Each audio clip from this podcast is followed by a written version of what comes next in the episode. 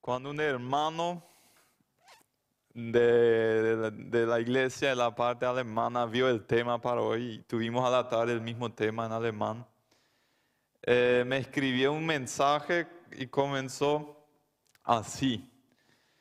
Eh, y él tiene, no sé exactamente, unos 60 años, estimo. Y si ve esto acá, espero que no le ofenda, eh, pero unos 60 más o menos. No creo que tenga mucho menos. Me escribió así. Entre los menonitas he visto y escuchado muy pocas prédicas acerca del Espíritu Santo. Y cuando las escuché, hubo mucho más frenos o miedo a un abuso que una invitación a experimentarle realmente como se le experimenta en la Biblia. Y me hizo pensar ese mensaje del querido hermano porque los que conocen un poquito de la historia de los menonitas saben que es un movimiento que comenzó en medio de la reforma en el siglo XVI y fue denominado el movimiento carismático eh, de la reforma. Eh, fueron ellos, nuestros antepasados, que pusieron énfasis en el obrar del Espíritu Santo, en la relación de cada creyente con el Espíritu Santo, en la llenura del Espíritu Santo. Y hoy en día eh, le ponemos mucho freno cuando hablamos de eso. ¿Y por qué es así? Yo creo que es por lo siguiente. Hay, como en todas las cosas, hay cierto peligro de caer en errores y de caer en un uso inadecuado. Y eso pasó también entre, entre los anabautistas, entre los menonitas que donde por ejemplo se levantaron profetas que habían entendido de parte de Dios que Jesucristo va a llegar a tal ciudad en tal, tal momento, que, que obviamente son, son, son herejías, son, son, son, enseñanzas falsas que no son de acuerdo, que, que no están de acuerdo a la palabra de Dios. Entonces, para evitar que ese tipo de errores se eh, repitan, eh, comenzaron a meter mecanismos de control, sí, para que eso ya no ocurra más. El problema es esos mecanismos de control son bien intencionados, por ejemplo, que solamente ciertas personas puedan ministrar en un culto o que solamente los pastores ordenados puedan, puedan repartir la cena al Señor y, cosas así. Son bien intencionados, pero tenemos que tener la libertad de cuestionarlos siempre y cuando se trata de reglas, de reglas humanas que no son al mismo nivel de las bíblicas.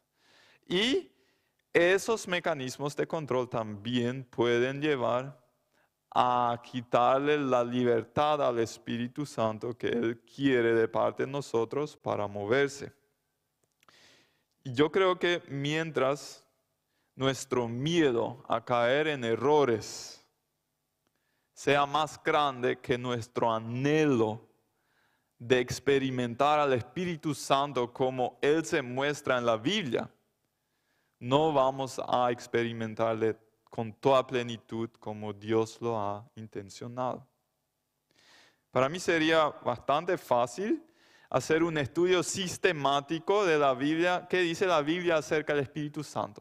Pero el tema es, si solamente salimos de, un culto así, sea online o los pocos presenciales que están, sabiendo más, pero no experimentándole, no hemos eh, acertado en el blanco. Porque no nos sirve un Espíritu Santo del cual sabemos todo, pero al cual no, no, le conocemos realmente por experiencia propia.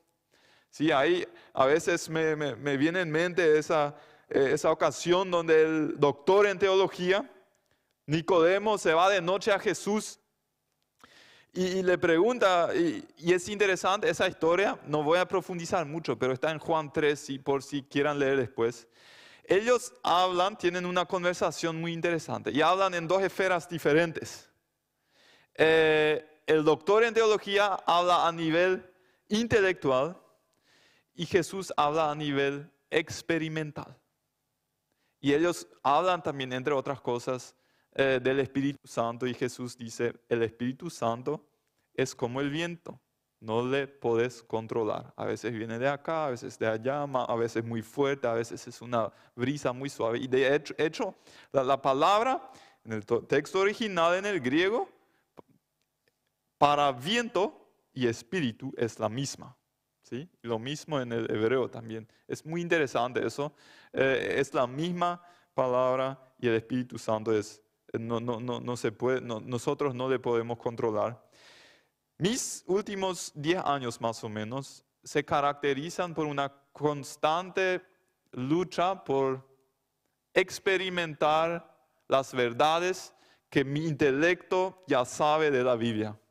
Y entre otras cosas también lo que veo del Espíritu Santo. Es interesante, a veces no sé si ustedes, pero a veces he deseado que el Jesús físico que estaba con sus discípulos en la Biblia, que Él esté conmigo también. Yo quisiera escucharle enseñar, le haría muchas preguntas acerca de textos bíblicos que me cuestan entender.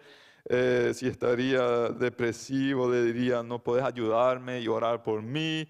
Eh, ir con él a IPS para orar por los enfermos sería espectacular eh, y cosas así. Y es el mismo Jesús que dijo a sus discípulos, es bueno que yo me vaya de ustedes. ¿Por qué? Porque entonces va a venir el Espíritu Santo. Entonces me hago la, pregunta, ¿cómo quiere Dios que yo experimente al Espíritu Santo como para preferir la presencia del Espíritu Santo a la, presencia del Jesús físico en mi vida? O sea, algo fuerte, algo concreto tiene que haber.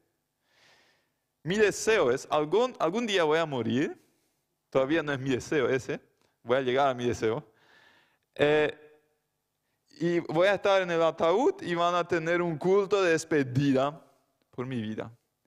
Y cuando la gente habla de mi vida, que, que digan que mi vida es inexplicable sin la intervención sobrenatural del Espíritu Santo. Ese es mi deseo que con tanta claridad se vea el obrar del Espíritu Santo en mi vida. ¿Por qué? Porque es eso lo que veo que, hace en la Biblia. Para entender al Espíritu Santo, uno necesitamos entender que es una persona, no es nomás un, poder que por ahí fluye y se mueve eh, místico, es una persona. Como lo sabemos, la Biblia dice que tiene eh, eh, características de una persona. Él tiene una mente, Romanos 8:27. Él tiene emociones, Efesios 4:30. Él tiene una voluntad, 1 Corintios 12:11. Y nosotros, ¿qué podemos hacer en el sentido negativo con Él? Le podemos blasfemar, le podemos mentir, le podemos despreciar, le podemos resistir, le podemos entristecer. Eh, son, son todas esas cosas que lo que yo puedo hacer con Hildor también, yo puedo hacer con el Espíritu Santo también, ¿sí? Eh,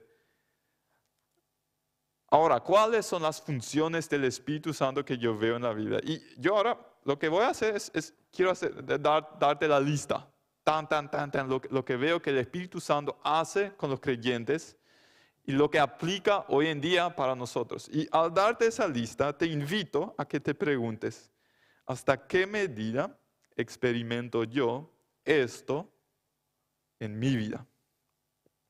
Yo encuentro en la Biblia que el Espíritu Santo le habla a los creyentes. Hechos 8:29. Yo encuentro que Él consuela y es un tipo de, apoyo eh, o de abogado para los creyentes. Juan 14, 16. Él enseña y nos recuerda de las palabras de Jesús. Juan 14, 26. Él nos convence de pecado. Juan 16, 9 al 11. Él nos dice lo que está por venir. Juan 16, 13. Él nos da dones para servir a los demás. Y hay algunas listas de dones del Espíritu Santo en Romanos 12, en 1 Corintios 12 y 14, en 1 Pedro 4. Él nos capacita a vivir una vida según la voluntad de Dios. Romanos 8, 1 al 13 y Gálatas 5, 22 al 23. Él nos llena con poder para ser sus testigos. Y la palabrita de poder en el griego, en el texto original, es dynamis, es dinamita. Es un poder activo que mueve algo. Hechos 1.8. El Espíritu Santo quiere tener comunión con nosotros, segunda de Corintios 13.13. 13.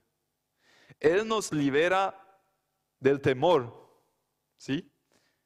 Romanos 8.15 y segunda de Timoteo 1.7. Él posibilita una relación íntima con el Dios Padre. Romanos 8:15. Él nos da seguridad de salvación. Romanos 8:16. Y Él derrama el amor de Cristo, el amor de Dios en nuestros corazones. Romanos 5:5. Sería interesante tomar esa lista y hacer una autoevaluación. ¿sí? ¿Hasta qué? De 0 a 10, ¿cuántos puntos me doy en consuelo? ¿Cuántos puntos me doy en libertad del temor? ¿Cuántos puntos me doy en poder, en dinamita en mi vida? ¿Y cuántos puntos me doy en, dones? Todo, todo cristiano tiene dones especiales. Vos podés hacer algo mejor que cualquier otro. ¿sí? Y, y, el Espíritu Santo nos da esa capacidad. Y a partir de ese autodiagnóstico, ir viendo cómo puedo crecer en esas cosas. ¿Y cuál es la clave para realmente experimentar esas funciones del Espíritu Santo en nuestra vida? Yo creo que es ahí donde la Biblia habla de la llenura del Espíritu Santo. Y yo, si entiendo bien la Biblia, hay creyentes que tienen la llenura del Espíritu Santo y hay creyentes que no la tienen. ¿sí? Por ejemplo, cuando se dieron las cualidades para elegir a los diáconos de la iglesia en Hechos capítulo 6, una de las características de los requisitos era que estén llenos del Espíritu Santo, lo que implica que en la iglesia probablemente había personas también sin la llenura del Espíritu Santo. Hay una diferencia entre ser sellados por el Espíritu Santo ¿Qué, pasa cuando, yo me convierto? Eh, Dios me sella con el Espíritu Santo, es como el, seguro que yo tengo que yo pertenezco a Dios. Pero no todos los que tienen el sello también tienen la llenura del Espíritu Santo. Y para entender mejor la llenura, quiero hacer, a veces la gramática nos ayuda para entender mejor a Dios. ¿sí? Y quiero hacer cuatro observaciones de la gramática, de cómo fue formulado una, frase interesante que está en Efesios 5, versículo 18, donde dice, sed llenos del Espíritu Santo. ¿Qué veo en esa frase? Uno, es un imperativo, ¿sí? un mandato. Sed llenos, no es una sugerencia. ¿sí? Lo que significa para el cristiano, buscar la llenura del Espíritu Santo es una prioridad altísima. Y si yo veo poco y nada de esas funciones del Espíritu Santo en mi vida, a partir de hoy pongo como mi primera prioridad escuchar, eh, buscar la llenura del Espíritu Santo. Dos, está escrito en plural, set llenos. ¿sí? Habla a un grupo de personas. ¿Qué significa eso? La llenura del Espíritu Santo no es para algunos pocos especialistas. No es solamente para los pastores, para los, no sé, líderes, es para cada creyente, para todos. Y no hay una diferenciación entre eh, los líderes y los otros cuando se trata de la llenura del Espíritu, Santo. Y además, eh, ese plural a mí me recuerda de que vemos en la Biblia y en la historia del cristianismo que hubo unos cuantos casos de derramamientos del Espíritu Santo, como la historia de los niños, hoy, hoy nos, recordó de Pentecostés. Eh, excelente trabajo de, la profesora. Fue a un grupo de creyentes. Casi siempre, no siempre, y no hay una regla definitiva, pero casi siempre esos derramamientos de la presencia del Espíritu Santo fue a un grupo de personas. Eh, y eh, mi, experiencia en cuanto a experiencias con, con la presencia de Dios, también son esas.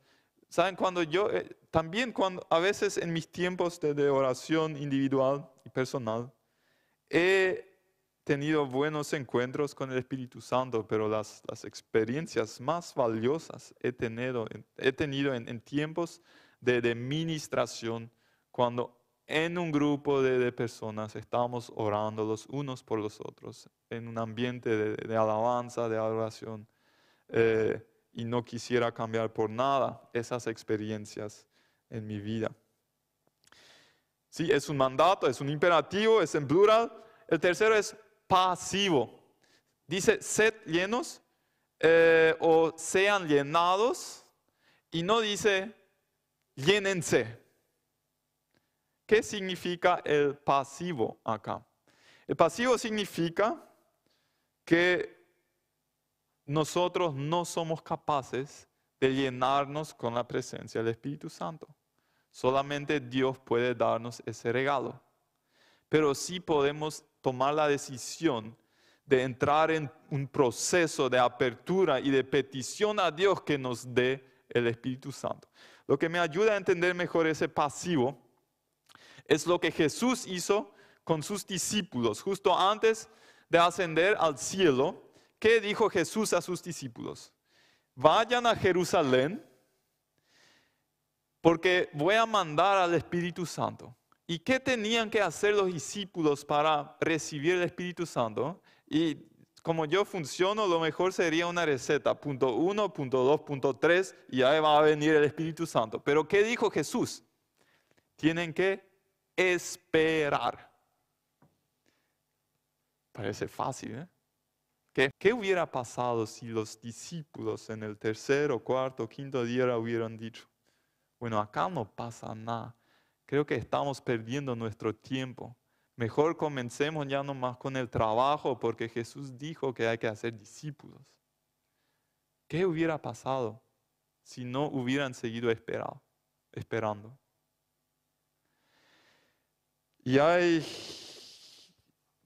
me trabajó eso porque yo crecí teniendo el trabajo como una, un valor altísimo en mi vida y es muy bueno y agradezco a, la, educación de mis padres y gracias al trabajo se consigue algo. Pero hay momentos en la vida cuando simplemente nos toca esperar el poder del Espíritu Santo porque con la propia fuerza y la propia capacidad no vamos a poder hacer lo que Dios nos pide.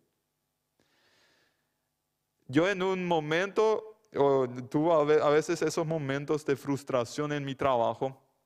¿Por qué hay tan poco fruto? Le dije al Señor. Tanto hemos eh, trabajado y esforzado y estrategia y, y eh, en esa época me, me, me fui a un, a un, misionero y que le aprecio mucho y donde veo que realmente Dios le está usando de manera sobrenatural. Y le dije, acá está mi problema. Trabajo y hay poco fruto. ¿Por qué no hay más poder del Espíritu Santo en mi vida? Y él me dijo, tenés, vos tenés tu agenda, ahí tenés agendadas tus, tus reuniones, eh, consejería y cosas así. Tenés que poner en tu agenda tus tiempos de espera, tus tiempos de oración. Ahí van a cambiar las cosas. Y bueno, yo dije, bueno, voy a hacer próximo día, no sé, una hora en mi agenda. No voy a hacer otra cosa. ¿Y qué me pasó? En dos minutos le dije todo a Dios lo que sabía decirle y ahí, bueno Señor, ahora ya no sé qué hacer más. Tengo 58 minutos todavía. Y eh, con el tiempo aprendí y estoy todavía y me falta mucho para orar como Jesús que oraba noches enteras. ¿sí? Tal vez algún día llegue a ese nivel. Eh, y, reflexioné, y, reflexioné, ¿qué es lo que ha limitado mi vida de oración? Y lo que creo que, sea, que, que aplica a la mayoría de los creyentes. No es que nosotros pensemos que la oración no sea importante, Sí, hasta ahora nunca escuché a ningún cristiano que me dijo la oración no es importante. Todos te dicen que es demasiado re importante, sí, así muy importante. Bueno, no es eso. Tampoco es que no tengamos suficiente tiempo. Todos tenemos tiempo para las cosas que son importantes para nosotros, que realmente son importantes para nosotros. Lo que yo creo que es el motivo real de la limitación en la vida de oración con Jesús es simplemente no sabemos cómo pasar un tiempo prolongado con el Señor. Después de dos minutos se nos acaban las ideas y los pensamientos de un lado al otro. Y, le decimos, nosotros no podemos por nuestras propias fuerzas, solamente tú lo puedes hacer. Años. Y hay un otro extremo que como que corazón le aman al Señor. Y según su entendimiento hacen eh, todo para servirle. O sea, conocerles en vez de solamente escuchar acerca de ellos, observar desde la distancia, cambió totalmente mi actitud en cuanto a eso. Dos, el Señor mismo me sorprendió con algunas experiencias eh, con el Espíritu Santo que yo había pensado que no sería posible en mi vida. Eh, eso cambió totalmente mi manera y, y ahí de repente comencé a notar y fue, es un proceso y sigo en el proceso. ¿Quién soy yo para decirle a Dios cómo Él se puede manifestar y cómo no? Experiencias extáticas. Eh, ahí cuando ellos tenían sus vigilias de oración y predicaban, las personas comenzaban a caerse, eh, o esa risa, no sé si escucharon de la risa en el Espíritu Santo, donde las personas comienzan a reírse y no, y no paran, eh, un profundo gozo. Eh, pero es en, ahora es un, o sea, en, en general la iglesia ve ese movimiento como un movimiento auténtico de Dios, un avivamiento verdadero. Eh, hay otros, como eh, Charles Moody. Moody, en, en, Hechos 2, del versículo 12 al 13, dice que algunos se asombraron características, que sean cristianos firmes, ¿sí? que autoridad y que sepan tomar con estilo. Entonces, un grupo de cuatro, Renato Caballero eh, lideraba ese grupo. Eh, ellos se fueron y en la Biblia, en, su mochila tenían Biblias y compraron su, no sé qué marca se vende ahí, pero su cerveza. Y eh, se sentaron a hablar con los tipos.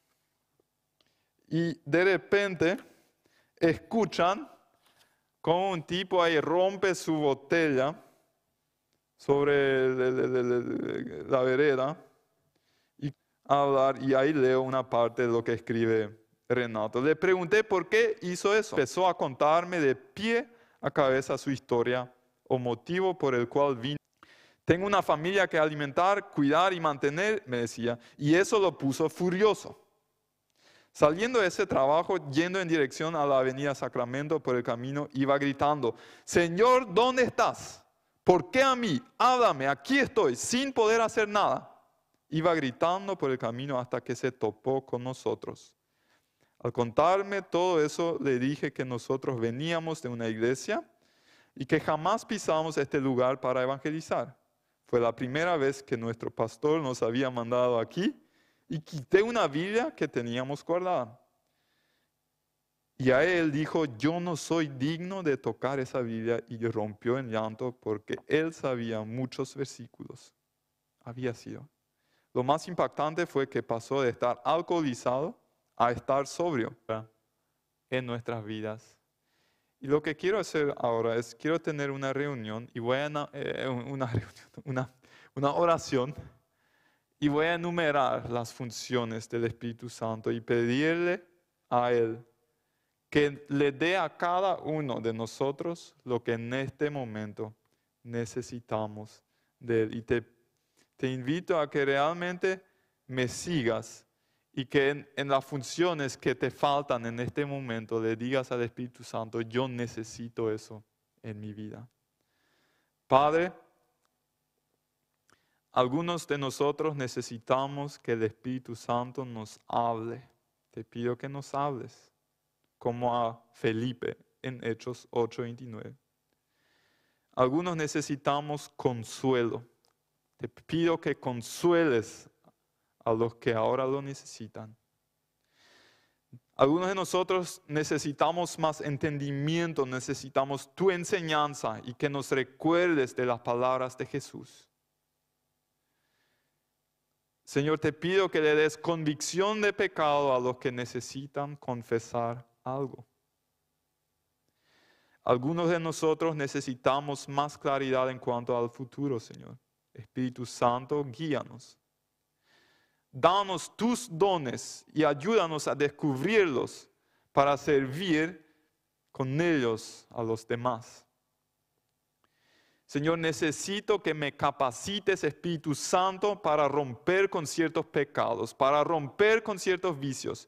Porque tu palabra dice en Romanos 8, 1 al 13, que tu Espíritu Santo nos capacita a tener una vida que a ti te agrada. Señor, necesitamos que nos llenes con tu poder para ser testigos. Queremos tener comunión contigo, Espíritu Santo. Te pido que liberes a los que son dominados por temor y miedo, por el poder del Espíritu Santo en este momento. Y Espíritu Santo, te agradezco por posibilitar una relación íntima con el Dios Padre. Tú nos das seguridad de salvación y derramas el amor de Dios en nuestros corazones. En el nombre de Jesús. Amén.